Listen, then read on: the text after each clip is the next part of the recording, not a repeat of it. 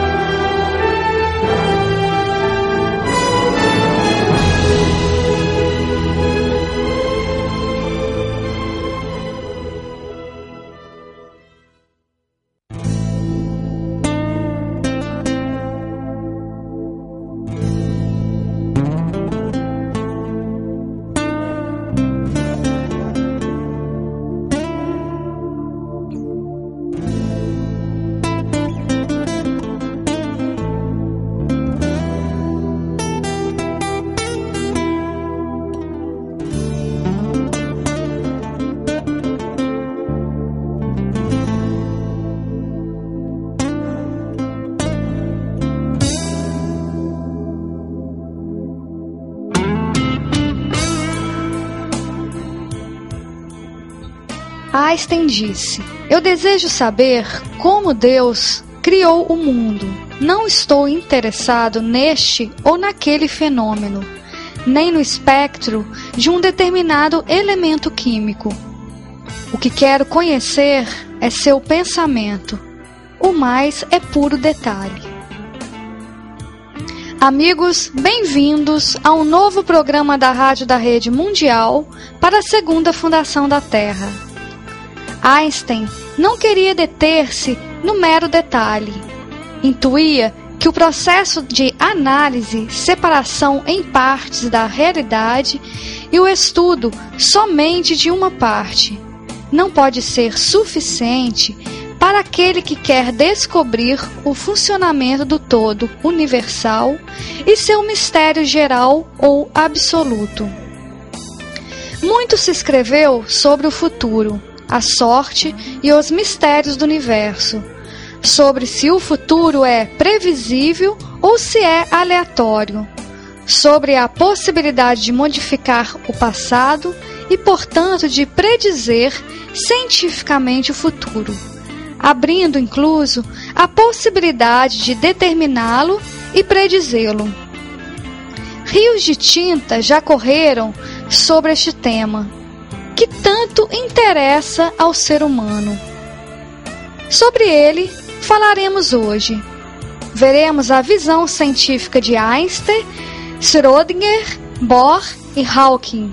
E mais adiante escutaremos uma versão dada pelas mãos de Siri Aurobindo.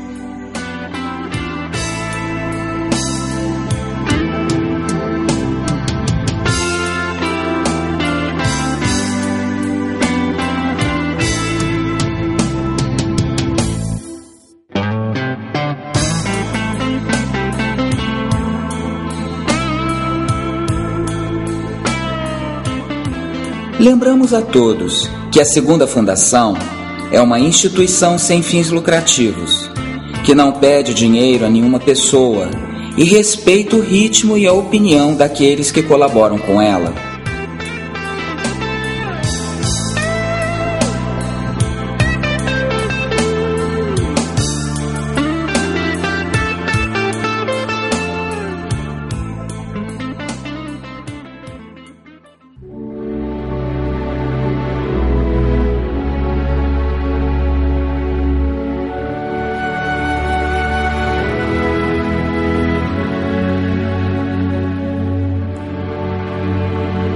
Abriremos agora nossa sessão de sabedoria e conhecimento.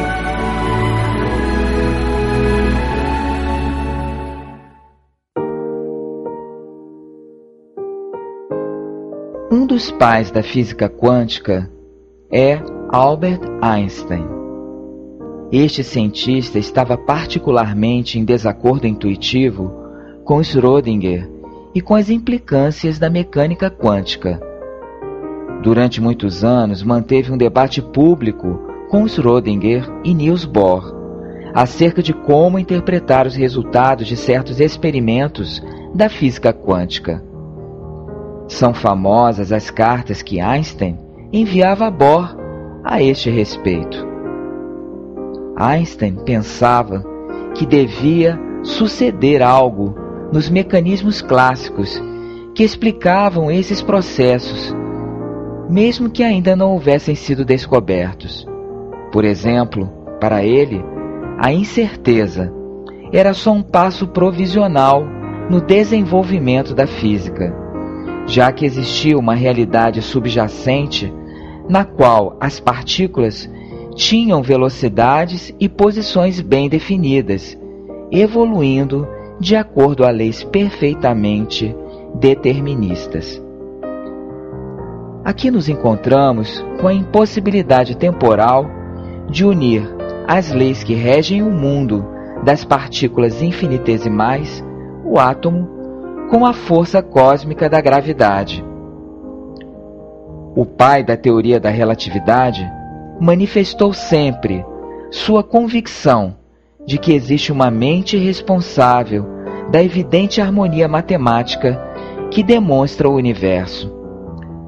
O motor dos acontecimentos do cosmo não é o azar, a casualidade ou a auto-organização espontânea, como afirma o naturalismo, senão o desenho realizado por um ser inteligente, o organizador geral, o criador de tudo. Os grandes físicos costumam ter uma mente muito intuitiva. Em Einstein, era um claro expoente disto. Intuía ele um poder criador e determinativo de toda a realidade universal. Se bem, como ocorre aos grandes atletas do espírito, seu conhecimento intuitivo não podia apreender a lógica do infinito e muito menos demonstrá-la. Deus sempre parece escapar-nos quando mais nos aproximamos a Ele e no fim, nossos conhecimentos só podem residir na possibilidade de que exista ou não.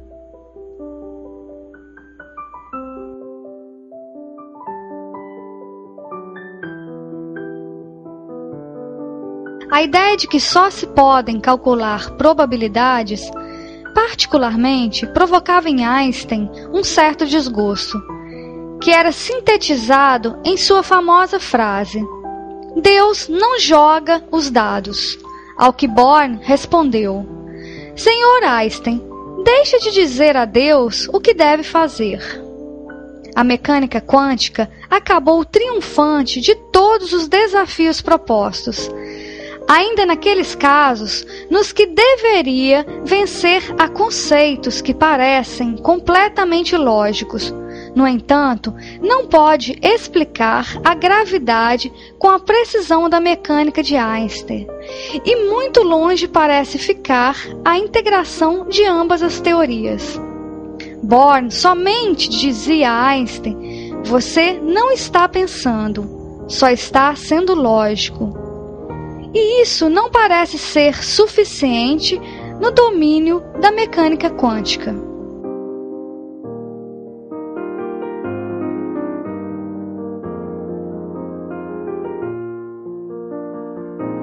A respeito, Stephen Hawking deu uma conferência onde tratou sobre o tema que estamos trabalhando. Se podemos predizer o futuro, ou melhor, se este é arbitrário e aleatório. Ele disse a respeito de maneira resumida: Podem-se calcular as probabilidades, mas não fazer nenhuma predição firmemente. Assim, o futuro do universo não está de todo determinado pelas leis da ciência, nem seu presente. Deus, todavia, guarda a si mesmo alguns ases em sua manga. É tudo o que tenho que dizer pelo momento. La Segunda Fundación convida a todos vocês a fazer uma reflexão conjunta. Em realidade, não é melhor reconhecer que os homens da ciência não sabem, ou nós não sabemos quase nada, igualmente que os homens da religião. Talvez assim possamos descobrir o obstáculo da fé e interesse egóico que colocamos em nossas asseverações.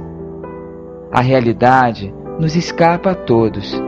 Só podemos sugerir, e nós lhes sugerimos o seguinte: se ciência e religião buscam conjuntamente a explicação do todo, poderia haver um ponto, um ponto que o chamamos inconsciente, de encontro entre ambas, para realizar uma síntese conjunta que elimine a análise separativa das mesmas.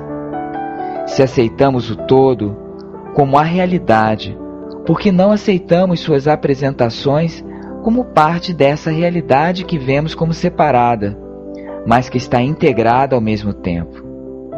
É acaso de todo impossível aceitar teoricamente que tanto o princípio de incerteza de Heisenberg, a mecânica quântica das possibilidades, a teoria do caos e a determinista teoria da gravidade einsteiniana são somente aspectos de uma realidade que se nos apresenta como separada somente em aparência. Poderíamos elevar-nos um pouco e observar todas estas diferentes realidades parciais como qualidades de uma realidade geral ou absoluta que as envolve e integra a todas, a todas elas, respeitando sua singularidade e ao mesmo tempo abraçando-as em sua infinita totalidade. Perguntemo-nos se é possível um mundo ao mesmo tempo relativo e determinado, ao mesmo tempo causal e com sua casualidade, ao mesmo tempo evolutivo e transcendente, ao mesmo tempo temporal e intemporal, ao mesmo tempo determinado e indeterminado. E melhor, nossa sugestão é que este ponto de vista elimina o problema mental do ego, do ego científico e transcendente da fé cega do coração religioso. Um ponto de vista plástico que permite de uma só vez que Deus jogue conosco os dados, escondendo-se de nossa visão, e ao mesmo tempo que Deus vele por nós, contrabalançando seu próprio jogo de dados para que o desvalido ser humano não seja uma criatura perdida no universo.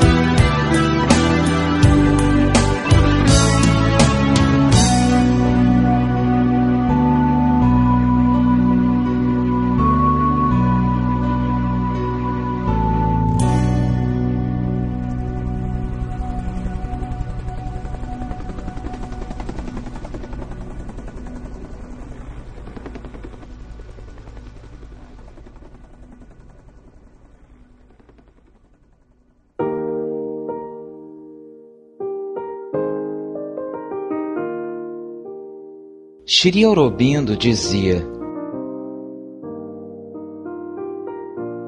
A natureza, em sua totalidade, ou em parte, é um milagre ou um ato de magia incompreensível. E o que é magia para nossa razão limitada é lógica para o infinito, para o Criador, para Deus. Se observarmos um acontecimento, o julgamos e explicamos desde o resultado e desde um vislumbre de seus mais externos componentes, circunstâncias ou causas, sem observar que cada acontecimento é o resultado de uma complexa união de forças que não observamos nem podemos observar porque todas as forças são invisíveis para nós, mas não são invisíveis para a visão espiritual do divino. Algumas delas são realidades já existentes e de algum modo incluídas em seu potencial, mas sempre podem mediar novas possibilidades no jogo que logo se convertem em potencialidades dinâmicas e atuam e se somam à união, ao nexo, e são imperativos ou um imperativo que estas possibilidades se esforçam por concretizar. E mais, a partir do mesmo nexo ou união de forças, são possíveis diferentes resultados. O que provenha deles é determinado por uma sanção que, sem dúvida, aguardava atenta todo o tempo, mas parece ingressar rapidamente para intervir e alterá-lo todo, um decisivo imperativo divino. Tudo isto nossa razão não pode captar, porque é um instrumento de uma ignorância com uma visão limitadíssima e um pequeno armazém de conhecimento acumulado, não sempre muito certo nem confiável, porque além disto, não tem meios de captação direta. O intelecto é uma ação indireta de um conhecimento que se constrói com dificuldade a partir do desconhecido, a partir de signos, indicações e dados reunidos. Mas o que não é evidente para nossa razão e sentidos é auto-evidente para a consciência divina. E se existe uma vontade do infinito, deve ser uma vontade que atua com pleno conhecimento. E é o perfeito resultado espontâneo de uma total autoevidência. Não estamos falando de uma força evolutiva limitada pelo que ela evoluiu cada vez em formas mais complexas, nem uma vontade imaginativa que atua no vazio sobre um livre capricho. É a verdade do infinito afirmando-se nas determinações do finito, do homem. É evidente que tal consciência e vontade não necessitam atuar em harmonia com as conclusões de nossa limitada razão, ou de acordo com um procedimento familiar a ela e aprovado por nossas elaboradas noções, ou em sujeição a uma força ética que trabalha para um bem limitado e fragmentário se só nos concentramos em um aspecto e o tratamos como todo, ilustramos a história dos cegos e do elefante. Cada um dos seus inquisitivos cegos tocou uma parte diferente e retirou em conclusão que todo animal era certo objeto parecido à parte que ele havia tocado. Uma experiência de um só aspecto do infinito é válida em si mesma, mas dela não podemos generalizar. Que o infinito é isso somente. Nem seria prudente considerar o resto do infinito dentro dos termos deste aspecto e excluir todos os pontos de vista da experiência espiritual. O infinito é, ao mesmo tempo, uma essencialidade, uma totalidade ilimitada e uma multiplicidade. Todas estas hão de conhecer-se em ordem a conhecer verdadeiramente o infinito.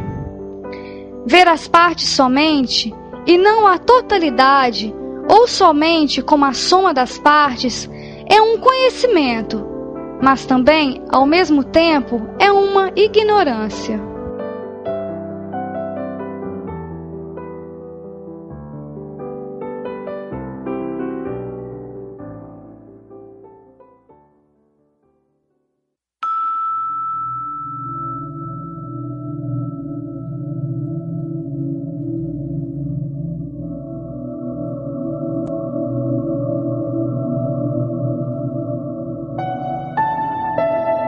Você está escutando a rádio da Rede Mundial para a Segunda Fundação da Terra. www.asegundafundação.com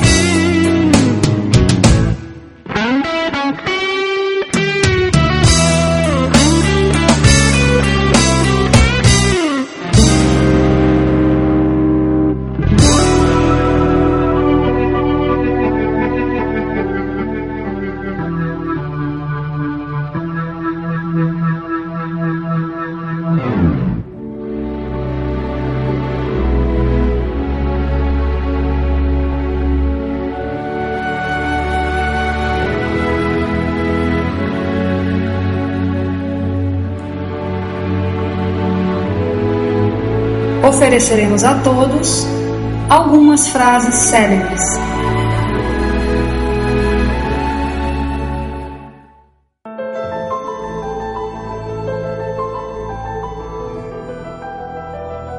Todos somos muito ignorantes. O que ocorre é que nem todos nós ignoramos as mesmas coisas.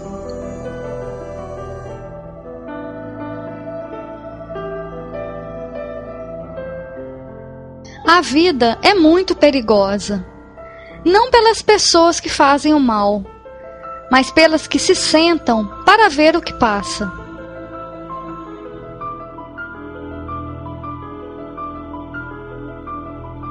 Há duas coisas infinitas: o universo e a estupidez humana. E do universo não estou seguro.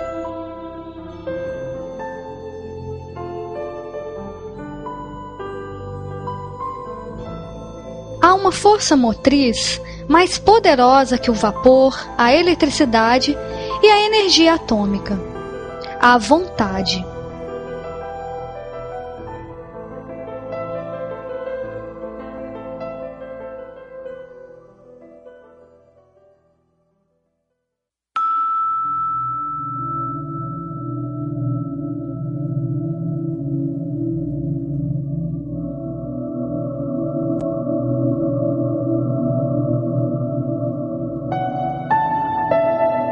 Você está escutando a rádio da Rede Mundial para a Segunda Fundação da Terra.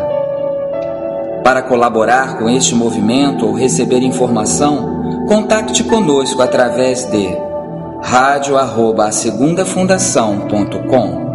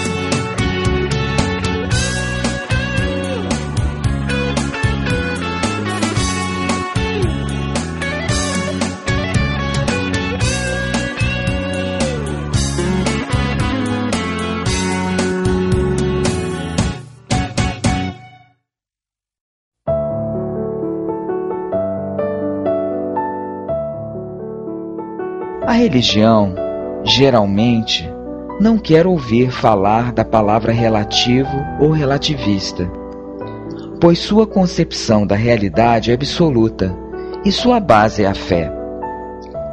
Até agora só podemos observar luta entre contrários, oposições teóricas e leis físicas que evoluem, deixando obsoletas as que antes nos haviam explicado nossos professores com uma fé incrível.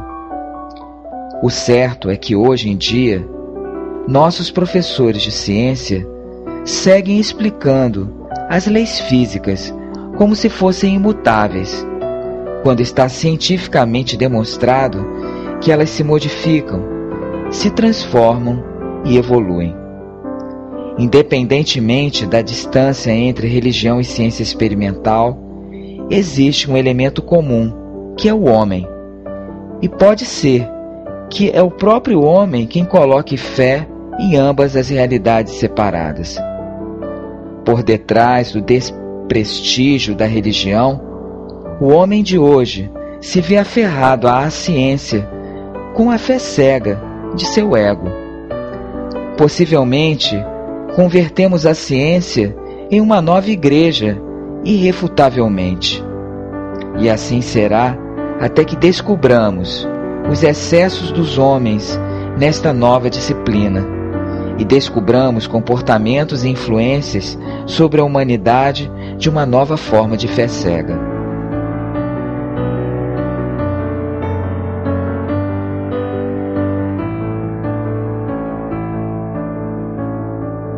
Talvez uma criança, por seu deleite e desfrute em seu jogo, possa compreender melhor o universo.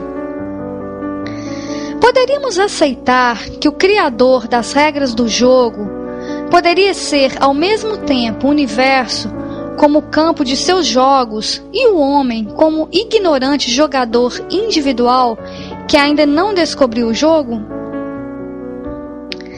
Assim, o Deus transcendente e determinador absoluto teria seu campo universal de jogo, no qual desfruta as infinitas possibilidades e relatividades do jogo e autolimita a si mesmo, sendo ele também o jogador humano e nele, a partir dele, descobrir as regras do jogo e aprender a jogar.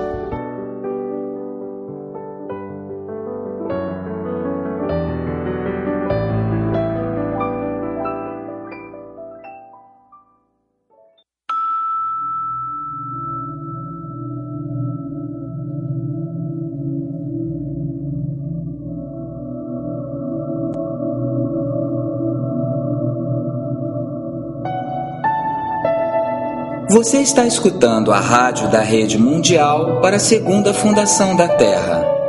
www.asegundafundação.com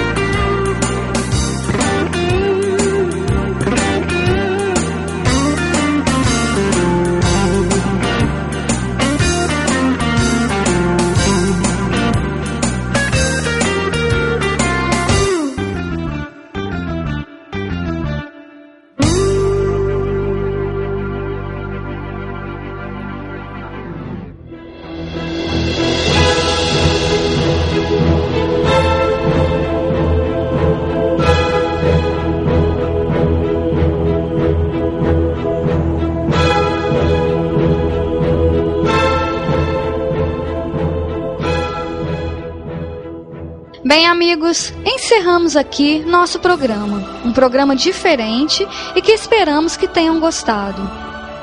Nos próximos programas, teremos uma série de recapitulações de programas anteriores em comemoração ao nosso primeiro ano da versão em português da Rádio da Rede Mundial para a segunda fundação da Terra.